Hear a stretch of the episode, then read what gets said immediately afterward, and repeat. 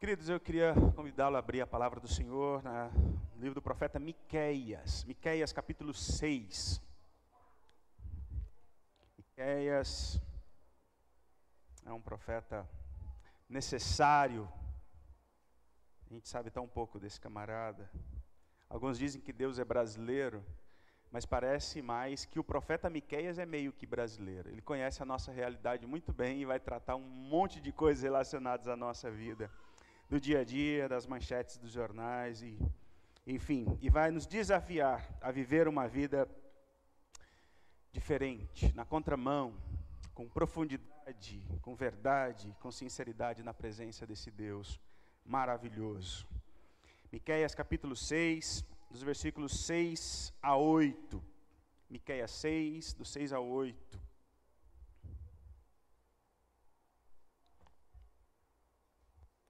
Você que está cultuando conosco em casa, é muito bom tê-los juntos. Pegue sua Bíblia para a gente olhar juntos para esse livro precioso. O que Deus exige? Com que me apresentarei ao Senhor e me inclinarei diante do Deus excelso, virei diante dele com holocaustos, com bezerros de um ano. Será que o Senhor se agrada com milhares de carneiros, com dez mil ribeiros de azeite? Darei o meu primogênito pela minha transgressão, o fruto do meu corpo pelo pecado da minha alma? Ele já mostrou a você o que é bom e o que o Senhor pede de você: que pratique a justiça ame a misericórdia e ande humildemente com o seu Deus. Deus já mostrou a você o que é bom e o que o Deus pede de você: que você pratique a justiça, que você ame a misericórdia e ande humildemente com o seu Deus. Que preciosidade esse é o profeta Miqueias, é, atingindo o que alguns teólogos disseram ser o ponto mais alto mais elevado da lei ou do, da revelação bíblica do Antigo Testamento. Um ponto mais elevado de sublimidade do que de fato significa ser um filho de Deus, ser um cristão. Parece que ele está fazendo uma síntese de tudo que nós já caminhamos, ou de toda a lei, ou de toda a verdade bíblica é, o que eu preciso saber, o que é ser um cristão. Ele está trabalhando de essência, de não só tão alto, mas tão profundo que ele vai e nos ajudando a repensar a nossa postura como povo de Deus, como filhos de Deus nesse mundo. Um, eu começo apresentando um diagnóstico que Miqueias faz do seu tempo, e eu sei que você é, como eu, também se identifica como um bom brasileiro ao mundo que nós vivemos há anos, e não é um privilégio só do Brasil, mas o nosso mundo é um mundo fraturado, é um mundo quebrado, e o diagnóstico de Miqueias é, é muito mais, mas ele começa mais ou menos dizendo sobre a realidade de ontem e de hoje, que ele começa como que chamando o povo a um tribunal e mostrando de fato como que as coisas acontecem. No capítulo 7, versículo 3, ele fala que existe naquele momento, naquela nação, naquele povo, no povo de Deus, nada menos do que um crime organizado. Se você olhar no capítulo 7, versículo 3, as suas mãos são hábeis ou são diligentes na prática do mal. É, as nossas mãos, as nossas habilidades foram, foram desafiadas a serem usadas para o bem, mas eles são hábeis ou são ágeis na prática do mal é, há um, um crime organizado e eficiente na prática da maldade. Há uma especialização, e alguém disse que no Brasil que a única coisa organizada em nosso país é o crime, e de fato é, é algo terrível. Mas enfim, e como que o Estado trabalha diante de um crime organizado, se todas as instâncias estão afundadas em corrupção e maldade? É Miqueias 2, aí a gente vai passear um pouco aqui, versículo 1 e 2, ele fala que há um aparelhamento do Estado para a corrupção, e a coisa que o brasileiro conhece há décadas, há anos. Cobiçam os campos e se apossam deles, cobiçam casas e as tomam, fazem violência a um homem a sua casa, a uma pessoa e a sua herança. Há um aparelhamento, o Estado age na clandestinidade ou torce a lei é, o povo aqui é, é, levado a não apenas obedecer a lei, porque a lei também é injusta, e a lei ou a justiça também precisa de redenção, mas é a, a ir além de tudo isso, porque o próprio a lei, ou quem faz a lei, quem exerce a lei, é corrupto ou está completamente aparelhado, sempre para escravizar, oprimir, machucar e, e tirar lucro ou, ou favores acima do pobre miserável. As autoridades, queridos, foram compradas. Você vê aí que as autoridades e os seus cabeças dão as sentenças por suborno, coisa que nós conhecemos bem. As autoridades, ou a justiça, ou aquela que, que corrige o mal, ou que pune o mal, aquela que dá um veredito, ou que chama a ordem, ela dá o seu veredito baseado no suborno. Está tudo comprado, é uma música de um povo que não canta na igreja, né? Os Engenheiros do Havaí, lá do passado, dizia que eles ganham a corrida antes mesmo da largada. Né? Já está tudo casado, já está tudo certo. É, muitas decisões e muitas votações são mero teatro, já está tudo armado. E eles já ganharam a corrida antes mesmo da largada. A sociedade, Miqueias 7, versículo 5, a cidade está completamente polarizada completamente dividida, você pode observar no versículo 5. Não acredite no seu amigo, não confie no seu companheiro, não compartilhe os seus segredos nem mesmo com a sua mulher. Está tudo lascado, cada um tem um partido, as pessoas, a sociedade que deveria somar forças para o bem, ela está fragilizada, está polarizada, cada um defende o seu próprio interesse, dane-se o outro um país, como um país se, se, constrói, como um país vence, se o seu povo está rachado, está lutando um contra o outro, é o famoso fogo amigo, não vai acontecer. Jamais uma comunidade, uma igreja avança se há divisão e confronto, atrito entre nós mesmos. Então o profeta Miqueias levanta essa questão tão necessária. Mas e a família? Como está a família? Aí no versículo 6 de Miqueias 7, você vai ver que a família também não vai bem. É, Miqueias 7, é, porque o filho despreza o pai, a filha se levanta contra a mãe, a nora contra a sogra, os inimigos de uma pessoa são os da sua própria casa. A vida familiar está um fracasso, a família está em decadência. A inimizade, a intriga, a morte, a violência, a maldade dentro de casa. Pais contra filhos, filhos contra pais, é, marido, esposa, esposa, marido, é, é, genro com a sogra, sogra com genro um balaio de gato que a gente conhece bem, um mundo quebrado. Como ter paz, como viver para trabalhar e, e se quer adorar a Deus e viver numa família marcada pelo ódio, pela intriga. Parece que é um raio-x do nosso tempo, parece que ele está tão, tá tão atualizado com as questões do nosso tempo. Mas que bom que acima de todas essas instituições, a gente poderia falar um tanto dessas que são vastas esse diagnóstico aqui, mas ainda bem que tem a igreja, a reserva moral da sociedade, quando tudo vai mal, quando o Estado vai mal, quando a justiça está corrompida, quando a política está fracassada, quando a família está quebrada, aí nós temos a igreja, que é uma instituição quebrada também. Se você olhar no versículo, é, capítulo 3, versículo 11, é, ele mostra que as coisas não andam bem. É, o versículo 11 fala dos, dos chefes, das autoridades, os seus cabeças dão as sentenças por suborno, os seus, os seus sacerdotes, a igreja, a autoridade eclesiástica, a sua autoridade ensinam por interesse, os seus profetas adivinham por dinheiro, e ainda se apoiam no Senhor, dizendo: Não está o Senhor no meio de nós, nenhum mal nos sobrevirá. Nós estamos ao lado de Deus, nós lemos a Bíblia, nós pregamos a palavra de Deus, cantamos para Deus, então vai dar tudo certo. Nós estamos cercados, nós estamos cultuando a Deus, a nossa vida pelo menos um dia na semana. Mas no coração humano, ou a, a igreja, aquela que é levada a pregar um evangelho que condena o erro, que condena o mal, está atrelada ao poder do mal. Que, que, absurdo! Então os profetas adivinham, ou pregam, ou dão suas sentenças também, as suas pregações, suas mensagens por interesse, para ficar bem na foto e conseguir algum espaço, algum vai que sobra algum ministério. A igreja está enlameada pelo pecado, pela corrupção, da mesma forma, perdeu a autoridade, credibilidade de condenar o erro que ela foi chamada para fazer.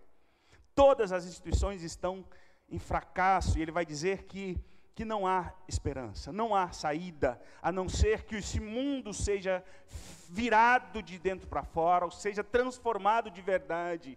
Aí o, o espaço, a ideia de que o cristão foi chamado para viver nesse mundo quebrado, na contramão, é, olhando para cima, almejando a vinda do Filho de Deus, Miqueias, como eu disse, ele, ele nos leva a subir tão alto, a, a mirar ou ver mais de perto que vem lá na frente, vem um rei justo, um senhor, o qual ele diz que ele é um pastor da Belém de Efrata, uma cidadezinha miserável, pequena, mas de lá vem aquele que vai redimir ou transformar esse mundo quebrado. Miqueias é tão pesado nesse diagnóstico que o povo fica desesperado. Parece que é a primeira vez que o povo pergunta: e aí o que nós vamos fazer diante disso? Qual é a saída? Qual é a esperança? E ele vai dizer no capítulo 6, né, que é um tribunal, é um, um, um, um julgamento. E o povo pergunta então no versículo 6 que nós lemos: com que eu vou me apresentar ao Senhor e me inclinar diante desse Deus excelso, puro, santo, glorioso, maravilhoso? O que, que eu posso fazer para aplacar a ira de Deus? Essa é uma pergunta não só de Miqueias, mas essa é a pergunta do ser humano. Essa é a pergunta da humanidade o que nós podemos fazer para se achegar diante de Deus? Essa é a pergunta que não só cristãos fazem, essa é a pergunta que ateus fazem, que religiosos, místicos, idólatras fazem aos seus deuses. O que nós podemos oferecer para receber o favor de Deus? Estamos em maus lençóis, é verdade, reconhecemos tudo isso, mas então o que faremos? O que fazer? O que temos para oferecer para sermos abençoados. E aí, como os deuses da época, a idolatria tão vasta naquela, naquela, naquele momento, naquele tempo, o profeta Miqueias mostra que o coração do homem é esse ser que, em busca de uma relação com Deus, ele quer negociar, ele quer propor negócios como ele está acostumado, o, o, os seus poderes humanos aceitam suborno, aceitam favores, aceitam bons presentes, aceitam vários benefícios. Será que Deus também não aceita? Será que não tem um modo de eu, de eu acessar o favor de Deus? Como que eu posso fazer isso? E essa é a pergunta de Miqueias 6. E aí, respondendo essa pergunta, Miqueias vai nos levar aquilo que nos define como cristãos, o que de fato Deus quer de cada um de nós. Será que o que, que nós temos que pode agradar a esse Deus, que pode deixá-lo feliz, deixá-lo favorável para nós? Será que nós não temos como fazer isso? Essa essência da espiritualidade, do que é ser cristão, é, é a, a, pauta de Miqueias. Ele vai nos levar aquilo que é o coração do Evangelho, da lei, da palavra de Deus. E aqui a gente pode pensar que tudo começa por conhecer a Deus e se relacionar com o Deus verdadeiro. Eles estavam tão influenciados pelos deuses pagãos do seu tempo, que eles já queriam tratar a Deus da mesma forma. Eles negociavam, eles tinham dinheiro, sacrifícios e coisas para os deuses pagãos. E agora vai que o nosso Deus aceita algumas coisas, alguns presentinhos, para que Ele possa começar a me abençoar. E infelizmente muitos cristãos vêm à igreja com medo de serem castigados no domingo, contribuem por medo do castigo, do devorador, mas não por gratidão, não por alegria. Caminham com Deus, oram a Deus com medo do castigo e não por prazer e graça, para construir um relacionamento de filhos. Miqueias nos chama para ir muito além de tudo isso, nos chama a descobrir a glória desse Deus excelso, glorioso, o qual nos chama para estar na sua presença, mas com o que que eu posso fazer isso? A palavra Miqueias, o nome Miqueias é quem é como Deus. Quem é como Yahvé? Quem é, quem é tão santo, tão elevado, tão glorioso, o qual ele chama de excelso? Quem é esse Deus tão diferente? É, de todos, o panteão grego, é, ou, ou dos povos pagãos vizinhos, quem é esse Deus tão diferente? Nós cristãos precisamos redescobrir quem é esse Deus. a glória dele, a sublimidade do caráter de Deus, a bondade desse Deus, a justiça desse Deus, a santidade, a sua graça, o seu amor, o modo dele lidar com pecadores. Será que esse Deus aceita o que nós temos para oferecê-lo? É, e a pergunta aí, então, no versículo 6 do capítulo 6: Com que me apresentarei ao Senhor e me inclinarei diante do Deus excelso? Virei diante dele com holocaustos, com bezerros de um ano Será que o Senhor se agrada com milhares de carneiros? Será que o Senhor aceita sacrifícios? Será que Deus quer que realmente eu frequente todos os cultos possíveis e, e a gente continue cultuando a Deus todo dia, toda semana, para que eu possa agradar a Deus com a minha presença na presença dEle? Talvez Deus se agrade disso. Talvez Deus não esteja tão feliz porque eu não estou aqui. Será que Deus é esse, um Deus mesquinho, um Deus, ah, é, então tá bom, você preferiu ficar em casa? Será que Deus, ele entra nesse jogo nosso? Será que se eu vir para cá eu já melhoro os meus créditos com Deus? Uma vez o irmão disse para mim, um senhor tão simples, ele falou, ele veio na igreja pela manhã e depois ele voltou à noite e falou, pastor, agora eu já estou com crédito com Deus. Falei, nossa, muitos créditos, muitos créditos. Será que Deus se agrada com isso? Eles estão perguntando, Deus, e se eu produzir mais sacrifício, mais culto, mais ritual, mais música, mais oração. Tem pessoas que vivem em, em jejuns e orações e, e, e penitências para tentar agradar esse Deus. Mas será que Deus, ele avança a negociata com Deus? Será que o Senhor se agrada de milhares de carneiros? Agora eu quero impressioná-lo com a quantidade. Ah, Deus não se impressiona com o meu salário mínimo, mas se eu e se eu fizer algo grande? O mundo gosta disso. O mundo louva pessoas por seus feitos gigantes, notáveis. Será que Deus não? A igreja sim, o pastor, o conselho, a tesoureira ama tudo isso. Mas será que Deus se agrada disso? Será que Deus se agrada de mon valores montantes impressionantes? Será que Deus é seduzido por aquilo que seduz o coração do ser humano?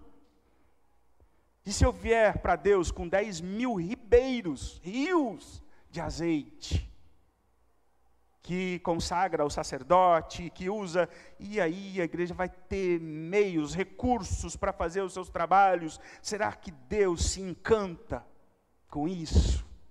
E se eu orar muito? E se eu fizer muito? E se eu for melhor que todo mundo? E celebrar os meus feitos maravilhosos? Ah, eu acho que não, mas eu tenho mais uma moeda forte para negociar. E se eu dar o meu primogênito, e se eu der ao Senhor o fruto do meu corpo pelo pecado da minha alma, e se eu sacrificar os meus filhos na presença de Deus? Irmãos, é um pai que está falando, é uma mãe que está dizendo. Será que Deus se Será que Deus se move pelo sacrifício, pela minha dor, pelo meu, pela minha renúncia? Se eu entregar os meus filhos na presença de Deus, será que Ele curte isso? Os deuses pagãos aceitavam isso, pediam isso. Acás, que reinou nessa época, filho de Jotão, Acás sacrificou o seu filho num altar a um deus pagão. ele pegou o seu filho e ofereceu para apaziguar o seu Deus. No começo de um episódio de, de um filme mitológico, que não me ocorre agora, eles precisavam, é, Troia, eles precisavam atravessar o mar, mas estava tão furioso. Então o pai pega e sacrifica o seu filho para apaziguar a força da natureza. Poseidon e os deuses do mar. Será que Deus aceita quando eu pego um filho meu e entrego para ele e diz: Deus, é teu? Será que Deus quer isso de nós? Os deuses pagãos eram assim. Isso é idolatria, queridos. Isso é negociar com Deus baseado na mercadoria da época, com a idolatria que leva, e nós temos falado tanto de idolatria aqui, que leva o ser humano à loucura. Paulo fala isso em Romanos. Os homens tornaram-se loucos. E a gente não observa muito bem a, a, o peso dessa palavra. Uma vez um colega na aula de de, de psicologia falou isso. Ah, o colega está louco. E a professora falou assim, nunca diga isso de alguém. Você sabe o que é a loucura? Dá uma olhada, o que significa loucura? É um dos transtornos mais absurdos que o ser humano leva a viver sem um pingo de racionalidade, viver como um animal.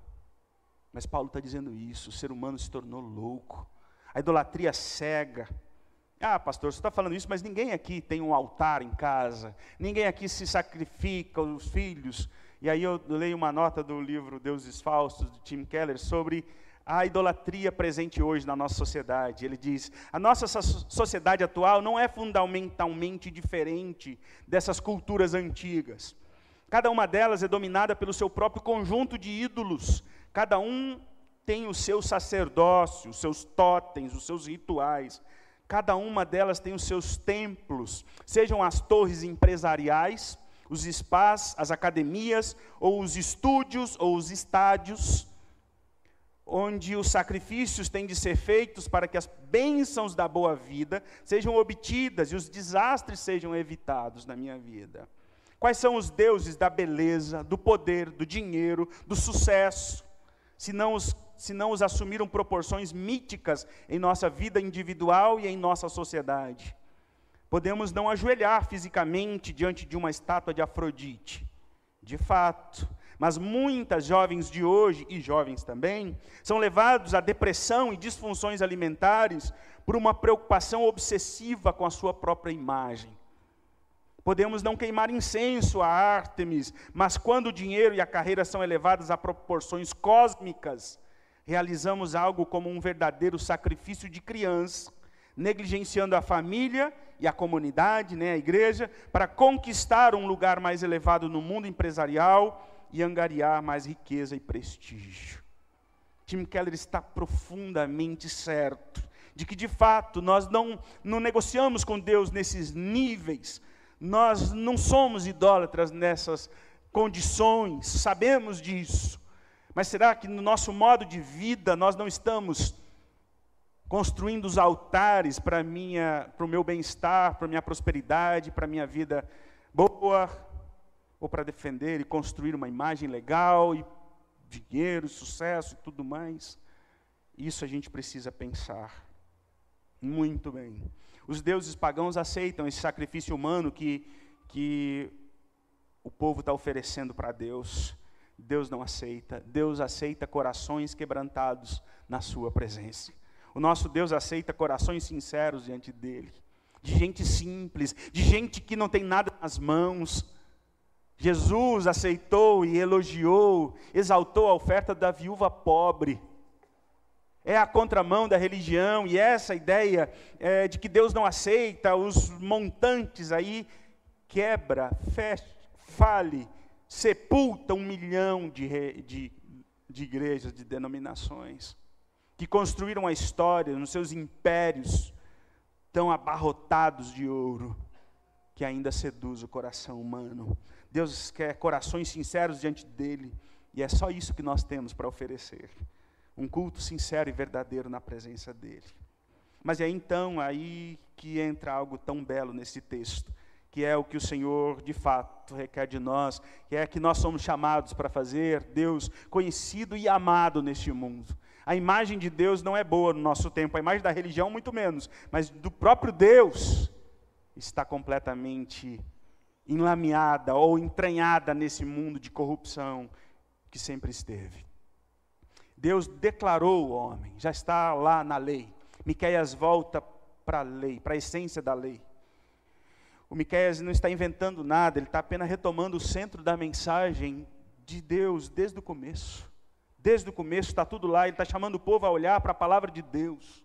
E é isso que nós devemos fazer como povo de Deus, como mudar a, a imagem da fé da igreja no nosso país tão, tão confuso, tão estranho, olhando para a verdade de Deus e vivendo ou respondendo de maneira prática aquilo que Deus quer de nós. Construir uma vida na presença de Deus. O Senhor já mostrou o que é bom e o que o Senhor pede de você. Que você pratique a justiça. A justiça não é um conceito teórico. para ser apenas crido, mas é aquilo que deve ser praticado, exercido, vivenciado. Um conceito que é a expressão do caráter de Deus, que deve ser percebido nas nossas ações. Que você pratique a justiça.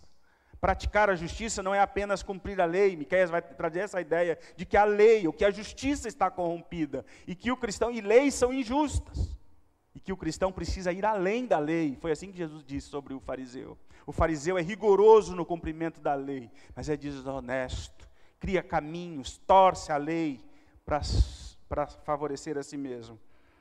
Mas aqui a ideia é que nós precisamos ir além disso. No mundo pecado, a lei é tendenciosa, é limitada, é interpretada conforme o gosto ou quem paga mais em muitas ocasiões. Não bastava seguir a lei, se a mesma lei é injusta, precisava ir além da lei. O amor de Deus nos deve fazer avançar muito além do mero cumprimento da lei. Há muita coisa legal que não é moral para um filho de Deus. Muita coisa e a gente precisa pensar sobre isso. A ideia é que nós precisamos olhar tudo na perspectiva do Evangelho de Cristo. E é isso que Miqueias faz. É isso que ele faz. Ser justo num conceito bíblico é ser essencialmente positivo na construção de um mundo melhor. É ser alguém que atua de modo abundante na prática do bem. Ser justo é alguém que dedica a sua vida para desconstruir esse mundo perverso e maldoso, quebrado, falido e corrupto, imundo que nós vivemos. Os jovens, a gente está lendo junto um livro muito especial de Francis Schaeffer sobre verdadeira espiritualidade. E o primeiro capítulo que ele falou ontem é sobre nascer de novo. Ele volta às bases, bases, bases da fé. Que a vida cristã começa em nascer de novo. Mas esse é só o primeiro passo. Daí para frente vem um crescer, desenvolver, avançar a vida com os valores que já inundaram o meu coração. Eu sou chamado a ser um agente de Deus no mundo espelhar esse amor tão grande que recebi. E aí ele fala dos aspectos negativos que o cristão sabe bem, ele sabe quem é, ele não se corrompe, ele não se compromete com o erro, com o pecado, com a imundícia desse mundo, mas ele trabalha algo que nunca nos foi apresentado, de que o cristão precisa pensar no lado positivo da fé. A igreja brasileira, influenciada pelo, pelo pentecostalismo, é uma igreja que abusa da ideia da, de que a fé é apenas algo negativo, daquilo que um cristão não pode fazer. E nós sabemos bem o que não podemos. Não sei se obedecemos, mas sabemos bem do que nós não podemos. E para muita gente olha para o cristão apenas como alguém que não faz uma lista de coisas. Mas esse é um lado da moeda, o outro lado das possibilidades de que eu sou um cristão chamado para mudar esse mundo. Nunca nós falamos disso.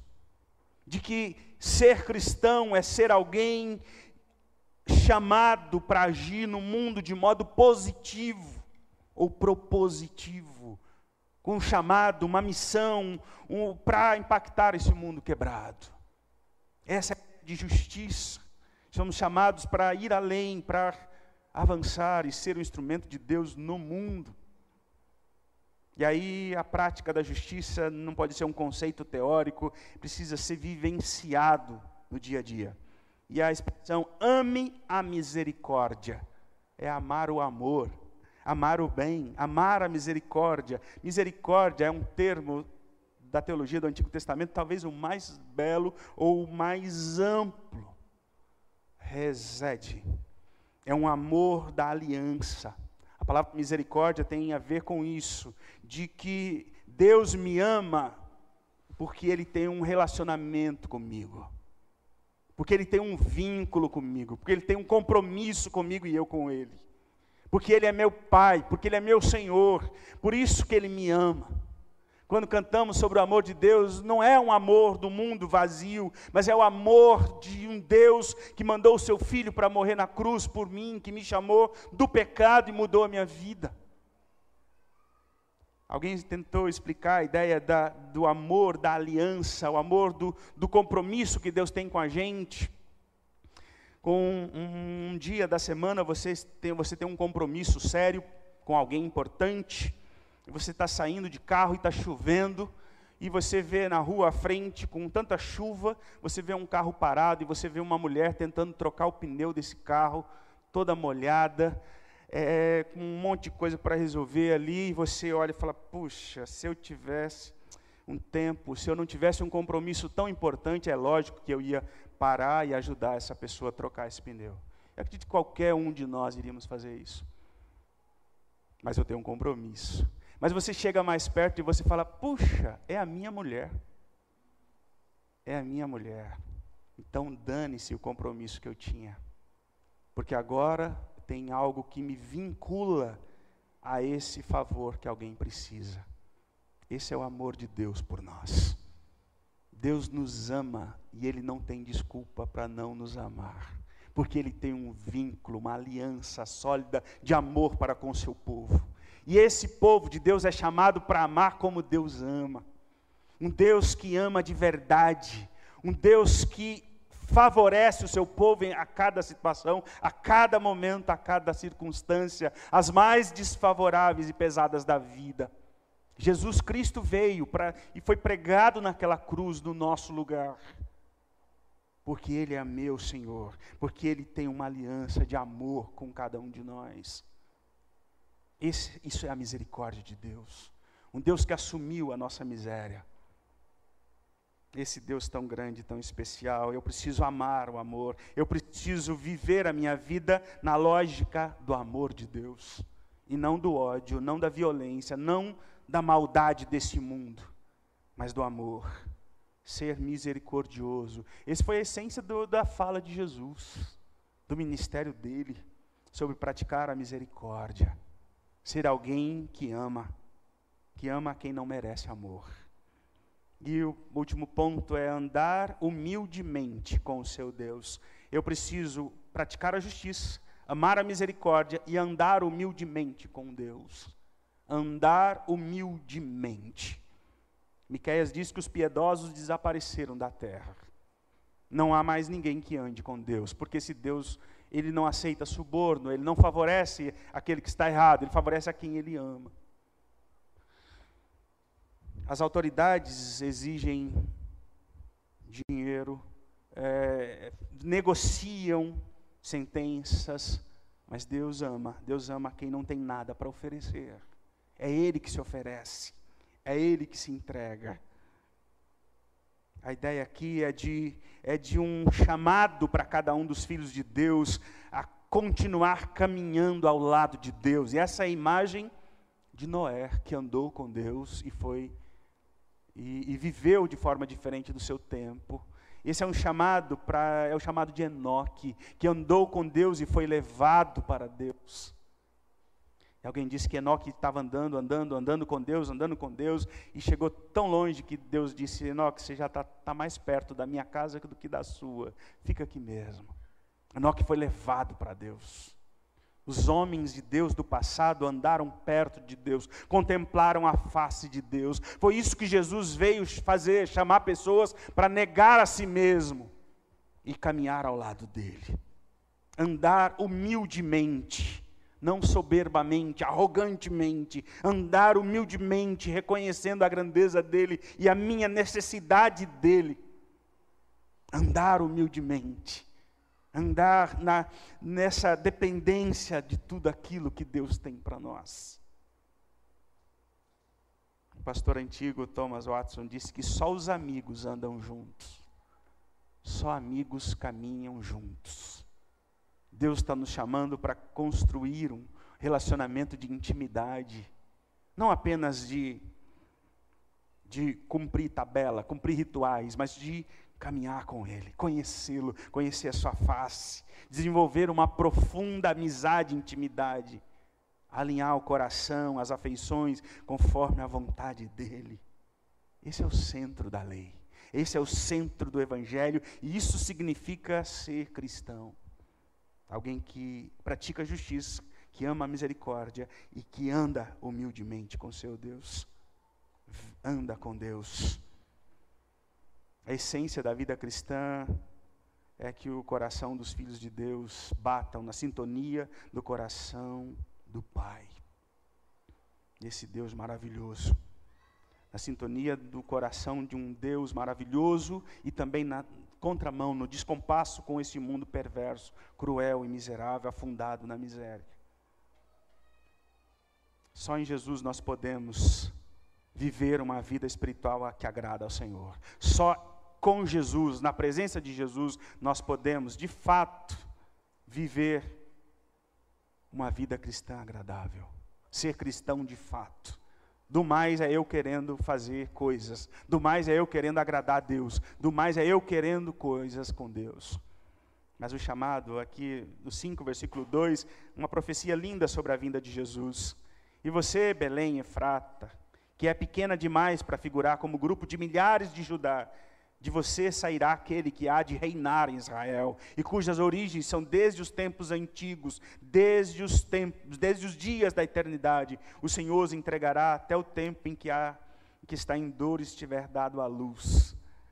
É uma ideia linda. Versículo 4: Ele se manterá firme, apacentará o povo na força do Senhor, na majestade do nome do Senhor seu Deus, e eles habitarão seguro, porque o Senhor será engrandecido até os confins da terra, ele será a nossa paz. É uma profecia linda sobre a vinda de Jesus. Não é possível ser cristão sozinho, baseado no meu esforço, no meu interesse, nas coisas que eu tenho para oferecer, mas por meio de Jesus. Jesus veio transformar o nosso coração, pegar a nossa mão e dizer: sozinho você não consegue. É difícil demais, é pesado demais. E de fato, muitas pessoas olham e falam assim: rapaz, eu não consigo ser um cristão. É tanta coisa, é tão difícil, é tão complexo, é tão longe. Logo eu, miserável pecador. É para esses mesmos que Jesus vem, segura a nossa mão e diz: é o caminho do seu lado. Caminhar com Deus não é caminhar sozinho. Um cristão jamais, um filho de Deus jamais experimenta a solidão, porque o Senhor caminha ao nosso lado. Uma oração de um do passado tão bonita, e ele diz, Samuel Rutherford, eu não sei de qual das pessoas da Trindade eu amo mais, mas eu amo cada uma delas e preciso de todas elas. Eu não sei qual eu amo mais, se eu amo mais o Pai, o Filho, o Espírito Santo, mas eu dependo de todas elas. Eu preciso delas na minha vida. E eu sou chamado a viver na contramão desse mundo, um mundo que se vende por dinheiro, por favores, por influências. O meu Deus me chama para amar e desfrutar de tudo aquilo que Ele é.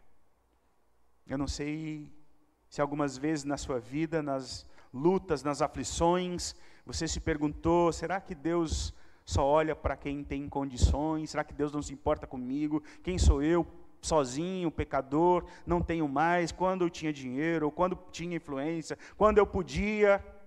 Mas hoje, quem que eu sou? Será que Deus ainda se importa comigo? Miqueias diz que Deus não se vende. A religião se vende. os poderes humanos são compráveis. Mas Deus não olha para o que você tem. Deus olha para quem você é na presença dEle.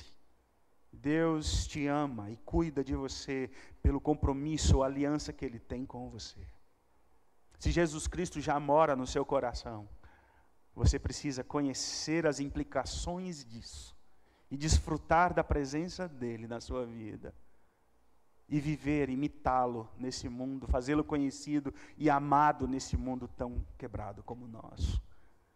Os cristãos são chamados para viver no mundo de modo digno, amar a justiça, praticar a justiça, amar a misericórdia e caminhar num mundo na presença de Deus. Esse mundo que se move por dinheiro precisa conhecer o Deus que se move por amor pelo amor do seu filho Jesus naquela cruz do Calvário. Que o Senhor nos abençoe, em nome de Jesus Cristo. Amém.